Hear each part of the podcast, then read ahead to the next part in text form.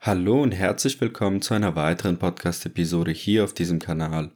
Die US-Börsenaufsicht CFTC verklagt die weltgrößte Kryptobörse Binance. Die Kurse von Bitcoin und Ethereum zeigen sich unbeeindruckt und setzen ihre Seitwärtsbewegung fort. Sind das nun die passenden fundamentalen Daten zu unserer ohnehin antizipierten Korrektur? Droht nun nach dem FTX-Debakel auch ein Bankrun bei Binance? Was steckt hinter der Klage und wie groß wären die Auswirkungen für den gesamten Crypto-Space? Außerdem die diesjährige Crypto Assets Conference, zu der wir erstmalig eingeladen wurden, gab uns einen guten Einblick in aktuelle Projekte im Crypto-Space. Wie war das Sentiment unter den Teilnehmern und welche Erkenntnisse haben wir aus dem Event mitnehmen können? All das in der heutigen Episode, daher lasst uns gleich in das Thema reinstarten und uns einen detaillierten Überblick über die aktuelle Situation verschaffen.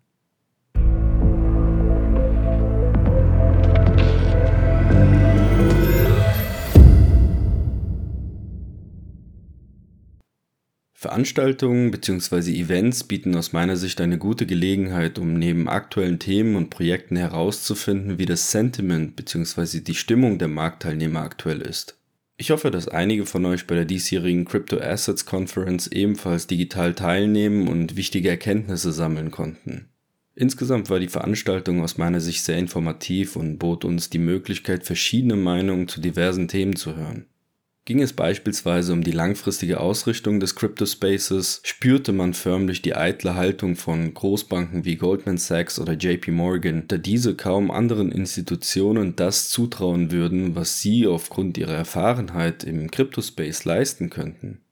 Demgegenüber standen zahlreiche New Attackers und Fintech-Unternehmen, die ihr Know-how entweder dazu nutzen, die Banken bei ihrem Vorhaben zu unterstützen und dadurch, gepaart mit etwaigen Regulierungen, die Nachfrage nach Kryptowährungen bei institutionellen Investoren zu erhöhen, oder ihr Know-how dafür nutzen, eigenständige Anwendungen zu entwickeln und sich dadurch Marktanteile zu ergattern. Ich persönlich habe einige sehr interessante Projekte kennenlernen dürfen, jedoch ist mir eine Sache besonders aufgefallen. Ich habe das Gefühl gehabt, dass die Mehrheit der Teilnehmer, also auch der vorstellenden Unternehmen an gesetzlichen Themen wie die Regulierung im Cryptospace eher weniger Interesse zu zeigen schien als an Themen wie die Tokenisierung von herkömmlichen Finanzprodukten oder anderen Themen, die einen, na, wie soll ich sagen, etwas positiver in die Zukunft blicken lassen. Dieser Aspekt gepaart mit meinem Gefühl aus mehreren Diskussionen, dass die Mehrzahl der Unternehmen eine Art dienstleistende Schnittstelle zwischen den Investoren und den Banken zu bilden versucht und dem Fakt, dass es aufgrund der derzeitigen Hochzinsphase und den ohnehin finanziell stark belasteten Unternehmen im Cryptospace kaum welche gibt, die derzeit auf Partnerschaften oder Unterstützungen verzichten können, brachte mich zu dem Entschluss, dass viele interessante Projekte schon bald von größeren Institutionen und Banken aufgekauft werden werden könnten. Dieser Eindruck wurde auch dadurch bestätigt, dass namhafte Beratungsunternehmen wie KPMG, Deloitte, PwC oder EY mit ihren Dienstleistungen geworben haben und dadurch sicherlich auch eine gewisse Zukunftsangst bei einigen Unternehmen besteht, da diese Consulting-Firmen ganz einfach damit beauftragt werden könnten, ähnliche Vorhaben wie sie für die Banken zu realisieren. Aus meiner Sicht ist eine pessimistische Haltung der Unternehmen zwar angesichts der derzeit aussichtslos zu scheinenden Situation mit einem drohenden Weltkrieg, unaufhaltsam wirkender Inflation und hohen Leitzinsen verständlich, jedoch habe ich die Player im Cryptospace allgemein etwas mutiger und vor allem etwas riskanter eingestuft. Mein aus all diesen Informationen resultierendes Gesamtbild des Marktsentiments ist dadurch tatsächlich anders ausgefallen, als ich es vor dem Event gedacht hatte. Was meine ich damit?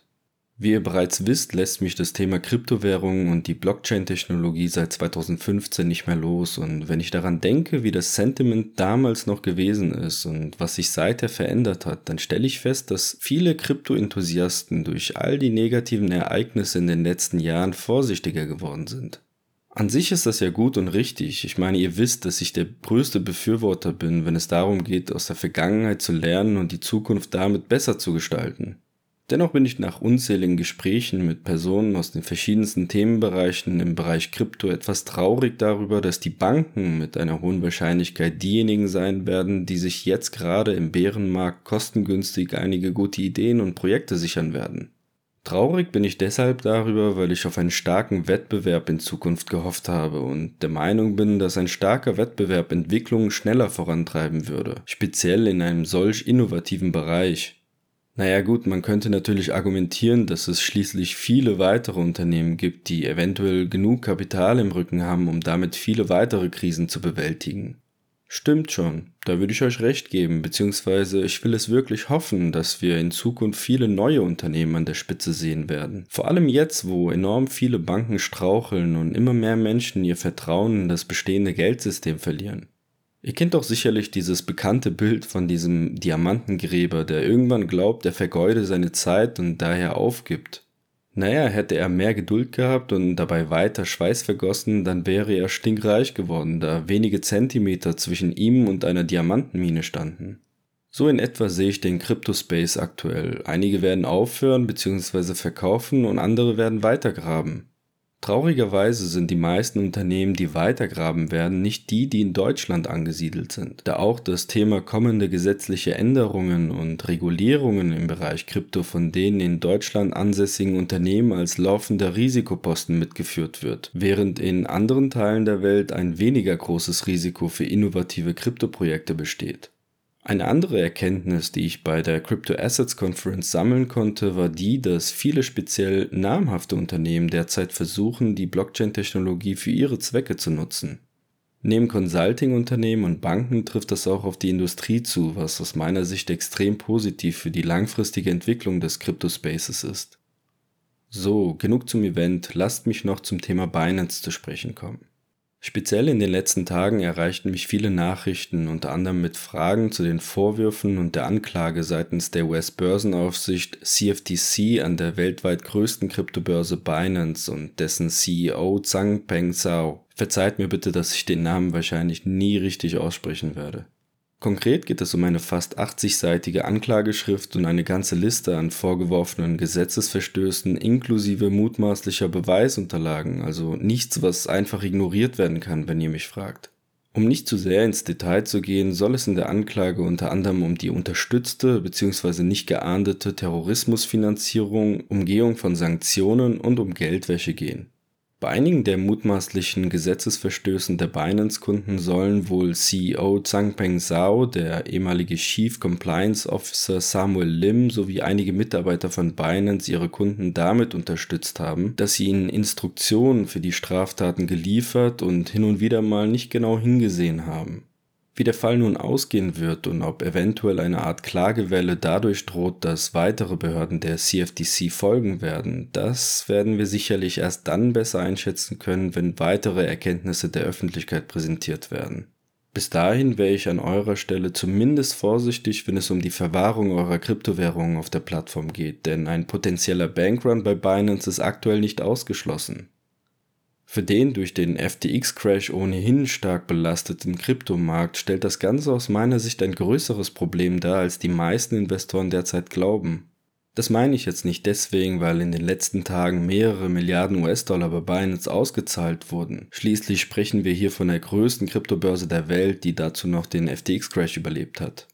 Was ich meine, stützt sich auf meine Aussagen aus der 14. Podcast-Episode vom 19. Februar, also nach dem Ausgabeverbot von Binance BUSD-Token, wo ich erstmals über die gezielten Attacken von Behörden gegen Kryptowährungen und Kryptoprojekte gesprochen habe. Einem Vorgehen, das damals von der Krypto-Community Operation Chokepoint getauft wurde. In dieser Episode sprach ich vor allem darüber, dass die Attacken der Behörden speziell gegen Stablecoins und Kryptobörsen dafür sorgen sollen, Kryptoassets vom restlichen Finanzsystem abzukoppeln bzw. den Zugang zu Kryptowährungen zu erschweren und damit die Nachfrage zu hemmen. Wenn ich mir die aktuelle makroökonomische Situation und insbesondere die aktuelle Bankenkrise vor Augen führe, fällt mir auf, wie hoch die Wahrscheinlichkeiten dafür stehen, dass ich mit meinen damaligen Aussagen, die noch dazu zu unserer prognostizierten Zwischenkorrektur passen würden, recht hatte. Was, wenn mit solchen Maßnahmen bezweckt werden soll, dass der Bevölkerung bei einem eventuell ausbreitenden Vertrauensverlust in unser Geld bzw. Finanzsystem keine Alternativen mehr bleiben? Was, wenn das Ganze dazu führen soll, dass die Banken die Rolle der Kryptobörsen einnehmen oder zumindest einen Teil ihrer Dienstleistungen bald selbst anbieten? Wenn ich an die vorhin beschriebenen Erkenntnisse der Crypto Assets Conference denke, bestätigt sich zumindest, dass die Banken tatsächlich daran arbeiten, Dienstleistungen für den Crypto-Space anzubieten. Aus vergangenen Ereignissen kann man sich ganz einfach ableiten, dass der Kapitalismus dafür sorgen kann, die Wege für die Allgemeinheit zu versperren, um diese Wege selbst zu gehen und so den Marathon für sich zu entscheiden. So wie es einst mit Gold geschah.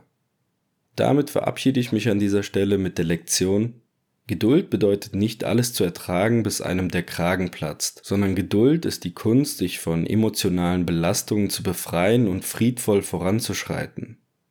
Wenn dir mein Content gefällt und du keine weitere Episode mehr verpassen willst, dann lass mir bitte unbedingt ein Abo da und aktiviere die Glocke für Benachrichtigungen, da in Zukunft weitere interessante Analysen folgen werden. In diesem Sinne, macht's gut und bis zur nächsten Episode auf diesem Kanal.